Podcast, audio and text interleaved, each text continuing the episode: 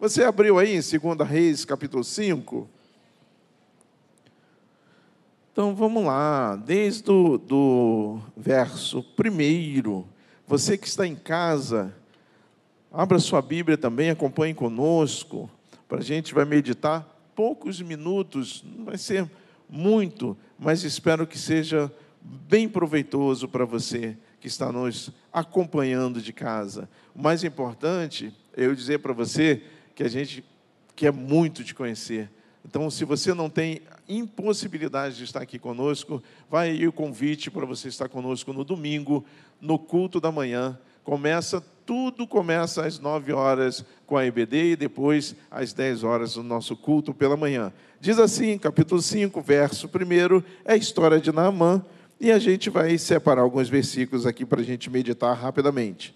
Diz assim: E Naamã, capitão do exército do rei da Síria, era um grande homem diante do seu senhor e de muito respeito, porque por ele o Senhor dera livramento aos sírios, e era este homem herói valoroso, porém leproso. E saíram tropas da Síria, da terra de Israel, e levaram presa uma menina que ficou ao serviço da mulher de Naamã. E disse esta a sua senhora: Antes o meu senhor tivesse diante do profeta que está em Samaria, ele o restauraria da sua lepra. Senhor, muito obrigado pela tua palavra nessa noite. Ajuda-nos, doce Espírito de Deus, no ministrar da tua palavra, porque nós, principalmente eu, entendo a minha incompetência, Senhor da glória, e a minha necessidade da tua ajuda, porque nada sou e nada tenho, mas a tua palavra é viva e eficaz, que ela alcance os nossos corações, a começar em mim, quebre corações nessa noite. Nós te pedimos, doce Espírito de Deus, sem nada sabemos que nada merecemos, mas pedimos em nome de Jesus. Amém. Tome o seu lugar um pouquinho. Veja, o texto começa dizendo, falando de um homem, assim, de uma forma bem robusta, né? Herói, homem valoroso, general, um homem é, conhecido, experimentado em batalhas. A Bíblia diz ainda que Deus, através de Naamã, dera livramento à Síria. É até, até difícil a gente ouvir, a gente costuma ouvir que dá livramento a Israel, né? Então, assim, é um, um homem notável. Nós estamos falando de um homem notável. E o contraponto é a menina, que foi levada como é, cativa né, para trabalhar na casa dele como é, é, empregada da sua esposa. E deixa eu te dizer uma coisa: às vezes a gente não entra para o lado, que é o lado mais profundo do, do, do texto dessa menina, porque Sabe o que é que acontece? Primeiro, para ela ser levada, significa que houve uma batalha, ok? E que Israel perdeu. Isso por si só já não é uma boa notícia, né? Então, assim, não é legal. Mais notícias são bem desagradáveis, você concorda comigo? Mas veja como é que são as coisas.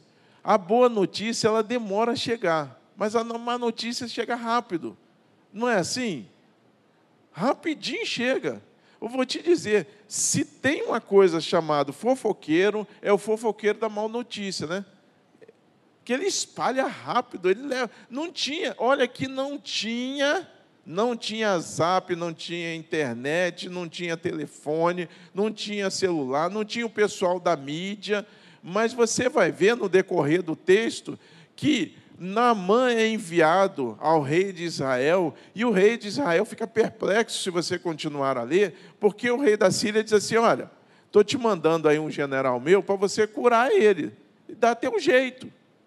E ele fica desesperado. E o profeta, chega ao profeta a notícia disso. Então, notícia ruim, corre rápido. E o profeta diz assim: manda ele para cá. Você ficou triste aí, está preocupado? Manda ele para cá, que ele vai ver se não tem profeta em Israel. Mas a menina, ela não só Israel perdeu, mas a outra má notícia é que essa menina foi capturada. Mas para levarem ela, você vai concordar comigo que os pais, de, os pais dela morreram. Foram mortos nessa batalha. Não dá para arrancar só de casa e sair puxando pelo cabelo e levando. Ela vai para a casa de Naamã já como órfã. Ela é tirada da sua nação, do seu povo, da sua família, levada para uma terra completamente distante, completamente diferente em termos de cultura deles, é, está num lugar completamente contrário né, a ela, tudo está desfavorável. E é impressionante que qual seria a nossa atitude? Na grande, talvez não a de vocês, mas qual seria a minha atitude? Se der um, uma bobeira aqui, eu vou acertar ele. Porque foi os exércitos dele, ou o exército comandado por ele, que matou meu pai, matou minha mãe. O sentido de vingança, o sentido de, de raiva, o sentido é, de todo o, o mover contrário contra aquela pessoa, que você consegue capturar dentro de você para jogar contra ela, estaria dentro dessa menina sem qualquer problema. E não teria um de nós aqui que teria capacidade de dizer, é, realmente você né, não pode ter esse sentimento. Se não, vejamos. Você já foi acometido de uma, uma injustiça? Alguém falou alguma coisa que você não fez e publicou isso? Já viu isso? Alguém já pegou alguma coisa sua? Faz assim para mim, alguém já, já fez um comentário seu que não era verdade? Foi ou não foi? Tu queria o que fazer com essa pessoa? Fala para mim. Sinceramente. Você queria levar um folheto e evangelizar ela, não é não? Não é isso? Ainda mais agora, então fica pior ainda, porque você não pode falar nada que tudo se publica, né? Então as pessoas estão publicando tudo de qualquer maneira aí, sem filtro nenhum. Nossa chateação às vezes é mínima. Você vai na padaria, seja aqui ou aquela lá, não faz diferença, e você é maltratado, e você já sai dali reclamando: eu não vou nunca mais nessa padaria porque me distrataram. Não é isso? A gente tem um sentimento aflorado quando nós somos, de alguma forma, ofendidos. Às vezes, até é um mal entendido, mas, de qualquer maneira, estamos nós aqui muito ofendidos com uma palavra, com uma situação que somos acometidos, com um problema. Se não, veja, você no trânsito, te fecharam, o que, é que você faz? Fala assim para mim, eu abençoo ele em nome de Jesus, não é não? Fala. Quem é motorista aí? Fala, levanta a mão aqui. É, isso. Você que levou uma fechada hoje. Já viu? Hoje o ônibus passou do lado do carro que eu, eu fechei os olhos, irmão. Fechei. Falei assim: não vai dar certo isso. Esse incircunciso filisteu, ele vai bater no carro, vai arranhar o carro. Não é isso? A gente não passa por isso. E quando eles tomam a frente, e esse pessoal aí que anda de moto, esse pessoal que anda de moto aí, que de vez em quando não tem, primeiro que eles não têm assim um mínimo, a mínima paciência, né? Já parou? Todo motociclista é meio né, ansioso, assim, tem alguns problemas de ansiedade, né? Então, assim, aí você fica, como é, como é que você faz com o motociclista? Ah, meu Jesus, tem misericórdia, não é isso? Não acontece isso com você? Então, nós somos assim. Hoje, na, na nossa, no nosso cotidiano, na nossa vida, são várias as coisas que nos ofendem e nos chateiam, né? várias situações. Então, essa menina tinha tudo aí para ter um, uma, um procedimento diferente. E é sobre isso que eu quero falar nessa noite. Eu lembro de uma história que me contaram de um, de um, um menino, ele era menino, e ele, um dia chegando em casa, ele viu o pai dele batendo na mãe dele. E aquilo foi um impacto para ele.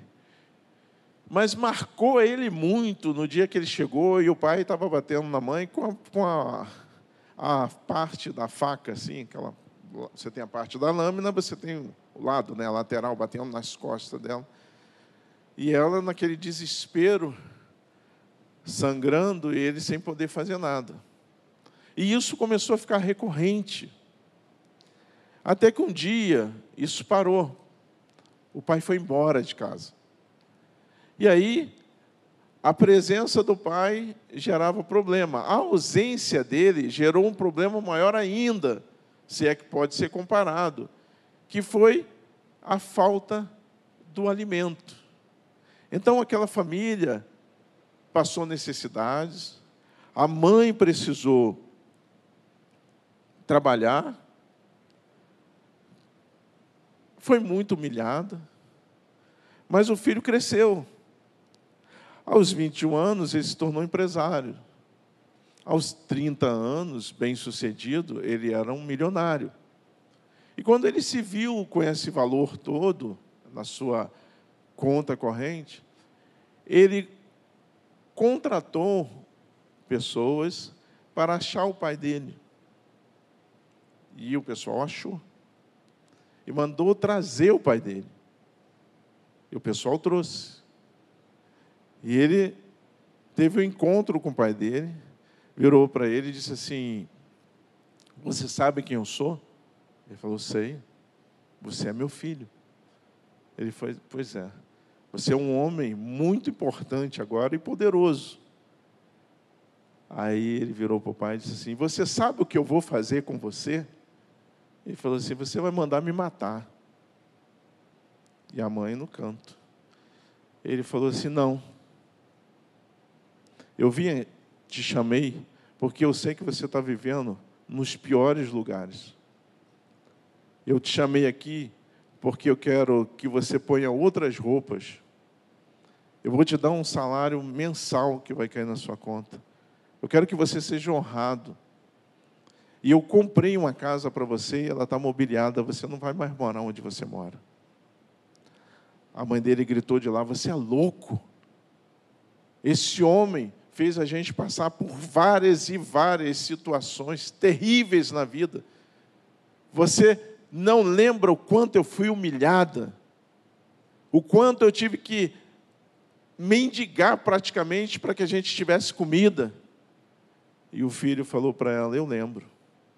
Mas você lembra que você nos levou uma vez numa igrejinha, lá no meio do mato, e naquela igreja, alguém ministrou para nós, e a palavra dizia: honra o teu pai e a tua mãe. E é isso que eu estou fazendo aqui agora. Irmãos, existem princípios que nos são dados por Deus para que nós entendamos que nós, embora tenhamos todo o direito de fazer nós precisamos manter o princípio, a base que Deus colocou na Sua palavra para nós. No caso deles, no caso dessa história, honra o teu pai e a tua mãe. No caso desta moça, ela podia simplesmente, ela não precisava fazer nada, ela só precisava calar. E no que ela calasse, aquele homem não tinha informação que livraria ele de um problema que era um problema seríssimo, que era a lepra. Mas eu disse para você na quinta-feira passada que eu ia fazer um trabalho de três pregações, onde nós íamos falar sobre três coisas que desagradam o Senhor. E nós falamos semana passada de pessoas que não estão contentes com nada. Nós trabalhamos o texto em cima disso. Pessoas que recebem bênçãos de Deus, mas estão o tempo todo descontentes. Hoje eu quero te falar de gente que não consegue perdoar. E o não conseguir perdoar as ofensas que são feitas contra nós entristece o coração de Deus e te prende naquele problema que normalmente vai tornar na sua vida uma enfermidade, uma doença, porque traz da sua emoção para a sua corrente sanguínea. É interessante que Deus nos fala de perdão com o intuito de que nós sejamos livres. Você não tem noção quando você perdoa alguém, parece, você quer, quer uma coisa agora, em um minuto, você quer perder peso em um minuto? Você quer? Então, todo mundo está agora atrás. Qualquer coisa que está. Agora a bariátrica já passou, o tempo da bariátrica já passou, agora é um remedinho que você toma e aí você fica magro. Você quer emagrecer, quer perder peso rápido? Perdoa, irmão. Vai sair uma tonelada das tuas costas. O perdão é algo que Deus tem falado contigo, comigo, incessantemente. Perdoa. Tem gente que com a palavra você está bem, você chega bem, você está legal, mas aquela palavra, aquele irmão naquele dia, e eu estou falando irmão porque às vezes a gente joga lá para fora, porque ah, é o ímpio, o ímpio não desconhece, o ímpio não sabe da palavra. Eu estou falando de gente que está na igreja e que parece um franco atirador. Ele vai ali procurando uma vítima para acertar um tiro bem no coração. E eu quero te dizer nessa noite que você precisa perdoar esse cara. E quando você começa a perdoar, você vai ver um monte deles no meio da trincheira. Já viu isso, irmão? Imagina a cena, tudo escondido com a arma apontada para você. Tem gente que destrói o outro com palavras, e a gente precisa entender que a gente precisa orar por ele, e ele precisa entender que ele está matando vidas, porque isso ele vai dar conta, mas a minha parte é a parte de perdoar. Dói muito, e eu já ouvi muito choro de muito jovem e muito adolescente por palavra de pai e mãe sobre a vida dele que destruiu o cara. Irmãos, você que tem autoridade sobre o seu filho, a sua função é abençoar ele. O que eu mais ouvi na minha vida, esse aí não vai dar para nada. Só que as palavras não vinham de pessoas de fora da minha casa.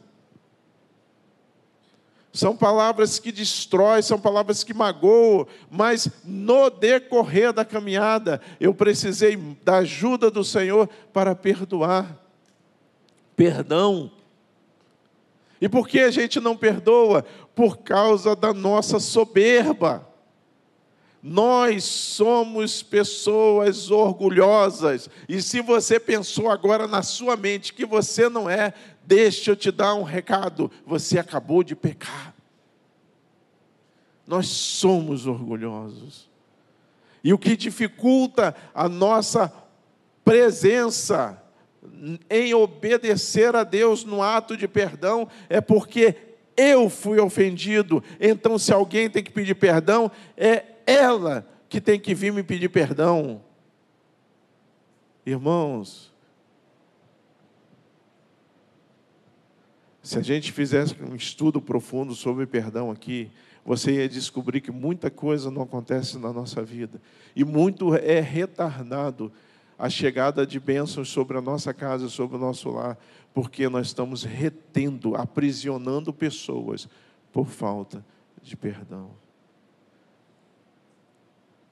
perdoar o esposo, a esposa, perdoar o pai, a mãe, perdoar o irmão, a irmã, perdoar, perdoar, perdoar. E a nossa vaidade, a nossa, o nosso orgulho, ele nos cega nesse sentido. E ele é tão sério, e deixa eu te falar, Billy Graham, na sua autobiografia, ele tem uma passagem que é bem interessante. Ele tinha uma pessoa contratada na equipe dele para ir com ele em todas as campanhas que ele fazia, e toda vez que ele dizia: Olha, hoje deu não sei quantas mil pessoas, aí a pessoa chegava junto dele e dizia assim: Mas eles vieram ver o Senhor. Eles vieram porque a palavra de Deus ia ser pregada. Eles vieram porque eles queriam encontrar o Deus da Bíblia. Eles não vieram por sua causa. Tinha uma pessoa do lado dele para dizer para ele: olha, não infla muito, não. Você é um, só um instrumento usado por Deus. Nada mais do que isso. E Deus pode usar você como pode usar qualquer outra pessoa. Irmãos, o quebra-nos muito, muito a vaidade. Nós somos vaidosos pelo que a gente tem. A gente é vaidoso com as coisas que estão ao nosso redor. Nós somos orgulhosos daquilo que conquistamos, se é um título, se é um diploma, se é algo, se é uma posição social, se eu tenho dinheiro, tudo isso me torna, me infla. E é muito, muito importante que você entenda que isso tudo vai ficar por aqui. O grande general Alexandre, o Grande, ele pediu três coisas na morte dele. Quando eu morrer, eu quero que todos os médicos que me assistiram carreguem meu caixão. Eu quero que o meu corpo passe pela rua com o meu braço tocando o chão. E eu quero que todo o meu dinheiro seja espalhado no meu cortejo. E perguntaram para ele, mas por quê? Aí ele falou assim: todos os médicos, para eles saberem que eles não são tão poderosos como eles pensam. Porque se eu estou morto, eles não foram capazes de me salvar. Para eu, meu braço tocando no chão, para eu saber que de tudo eu não consigo mais pegar nada e nada vou levar. E o meu dinheiro, para eu entender que todas as moedas que eu agariei ao longo das minhas batalhas, nada me adiantou na hora da minha morte. Então, irmãos, nessa noite, que a hora anda rápido demais, não quero ocupar demais o seu tempo. Eu quero deixar uma reflexão para você muito séria. Nós oramos ao Senhor, nós cantamos louvores, nós levantamos a nossa mão, nós abrimos a nossa boca, mas há um problema seríssimo que consta na Bíblia. Esse povo, eles me adoram com a sua voz, com as suas mãos, mas o seu coração está longe de mim. Por quê? Porque aquele que me ama cumpre aquilo que são os meus mandamentos. Deus, nessa noite, está dando a você, e vai dar, e eu espero que dê mais ainda, exatamente aquele que pisou no teu dedinho mindinho, a oportunidade de você perdoar. E que você, nesta noite, tenha certeza que se você não consegue, é porque você é orgulhoso. E que você precisa que Deus trabalhe no seu orgulho, para que você possa ter um coração leve para poder perdoar aquele que te ofendeu. Se não, presta atenção. O Pai Nosso ensina para a gente o seguinte: perdoa as nossas dívidas assim como nós temos perdoado aos nossos devedores. Há uma condicional. Os seus pecados são perdoados, porque você também está perdoando. É exatamente como está lá. E todo mundo sabe o Pai Nosso, mas ninguém atenta para os detalhes dele. Use o tempo que cada um de nós, inclusive eu, temos para atentar aos detalhes da palavra de Deus, porque talvez você esteja fazendo muita coisa e esteja simplesmente falhando nos detalhes. Vamos ficar de pé? Segunda coisa que entristece o coração de Deus: soberba.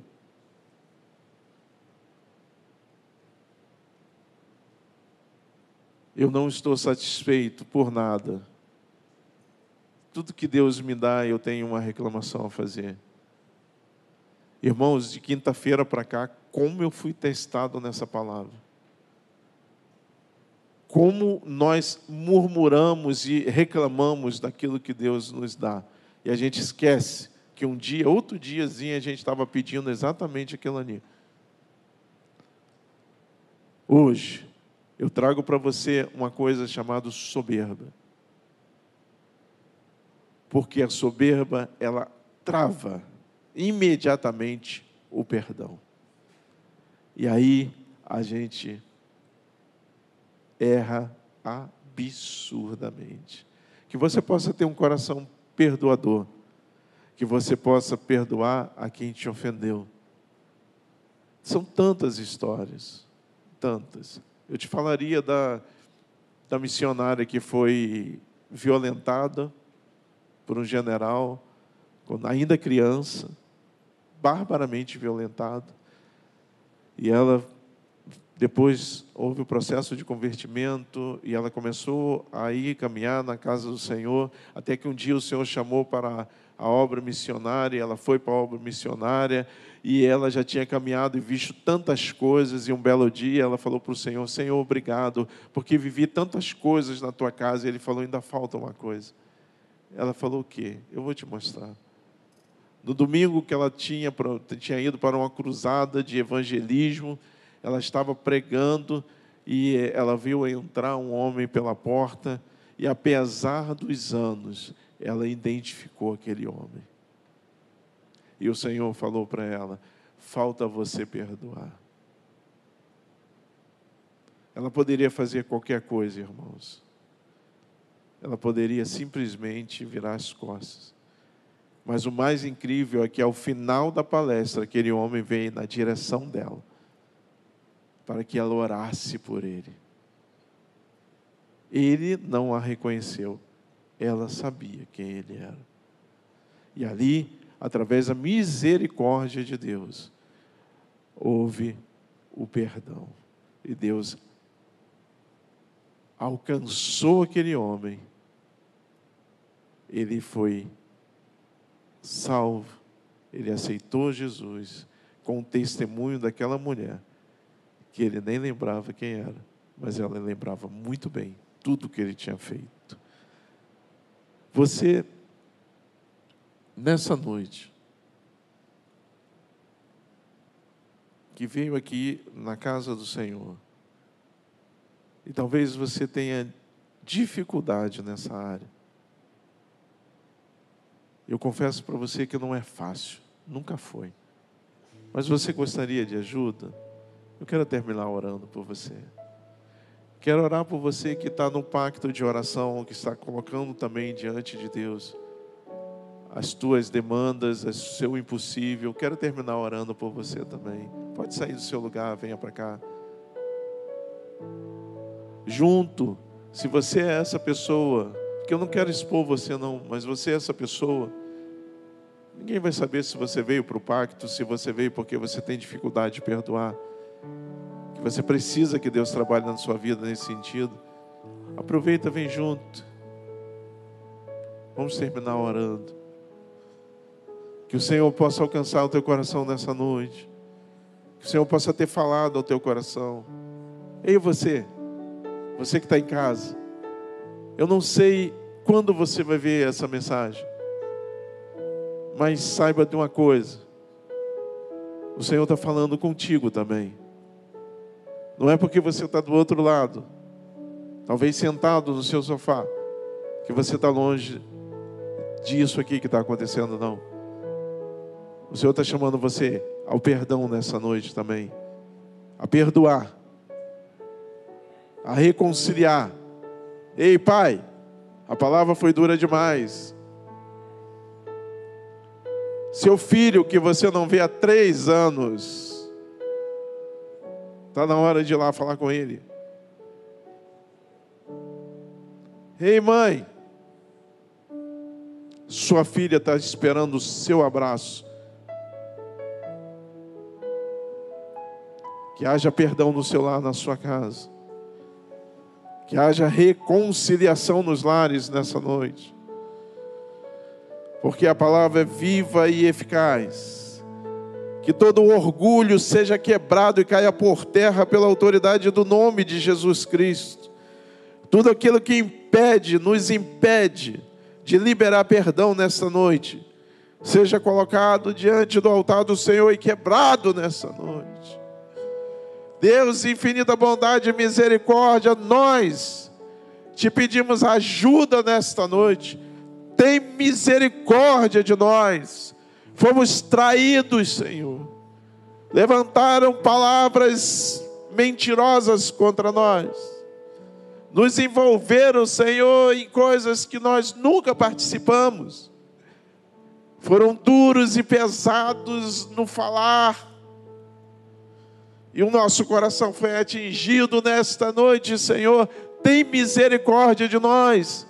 Ajuda-nos a liberar perdão. Tira o orgulho, Senhor, de nós. Somos seres orgulhosos.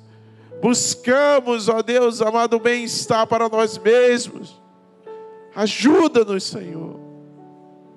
Ajuda-nos a sermos humildes de coração porque a tua palavra diz que quem herdará o reino dos céus são os humildes de coração, não são os soberbos.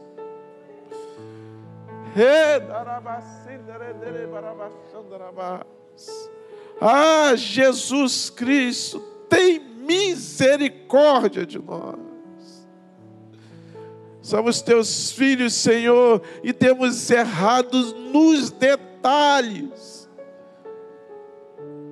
porque está escrito: não poderemos jamais dizer a Ti que não sabíamos. A oração que tu nos ensinou, a oração que tu deixou para nós está escrito. Perdoa as nossas falhas, porque temos perdoado aqueles que nos devem. É preciso entender que está escrito lá, está pronto para nós, não poderemos dizer que não sabíamos. Repetidas vezes nós oramos o Pai Nosso. Nessa noite doce, Espírito de Deus toca os corações e as mentes. Que haja reconciliação e perdão. E que o orgulho seja quebrado nós também oramos por cada um que trouxe o seu pedido aqui na frente, crendo que o Senhor pode fazer. Nós sabemos que nós não merecemos, é tudo por graça e misericórdia. Também sabemos que tudo requer e passa pela tua soberania. O Senhor faz. Se o Senhor fizer, o Senhor é Deus. E se o Senhor não fizer, o Senhor permanecerá sendo Deus. Nós estamos aqui humildemente batendo na porta. Como aquela mulher, Senhor, que tocou em ti e que disse: até, até os cachorrinhos comem das migalhas que caem da mesa do seu Senhor. Meu Deus, aqui tem pessoas colocando seus pedidos diante de ti. Tem misericórdia.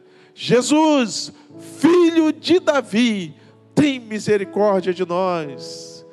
Alcança-nos nesta noite alcança nossas vidas, o nosso coração, a nossa mente, alcança, Senhor, aquele que está longe da tua casa, alcança, Senhor, os nossos filhos, alcança, Senhor, lá no nosso trabalho, alcança, Senhor, aquele que está precisando de um emprego, aquele que o Senhor vem diante de ti colocar os seus pedidos humildemente, humilhados perante a tua presença e a tua forte mão. Nós não podemos fazer, Senhor.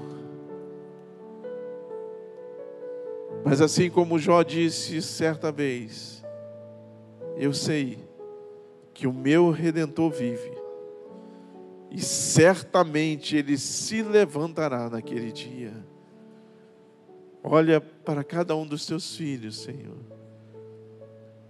E responde, Senhor, segundo a tua boa e infinita bondade.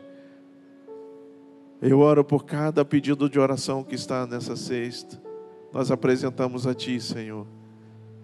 É um gesto de fé, porque anotamos aqui aquilo que está em nossas orações, no nosso impossível, o que a gente não pode fazer. Nesta noite, meu Deus, alcança cada um que colocou o seu pedido nessa sexta. Cada pedido, cada frase, cada palavra, cada letra escrita aqui, Senhor, responde. Responde, meu Deus, alcança vidas. Opera o teu milagre, Senhor.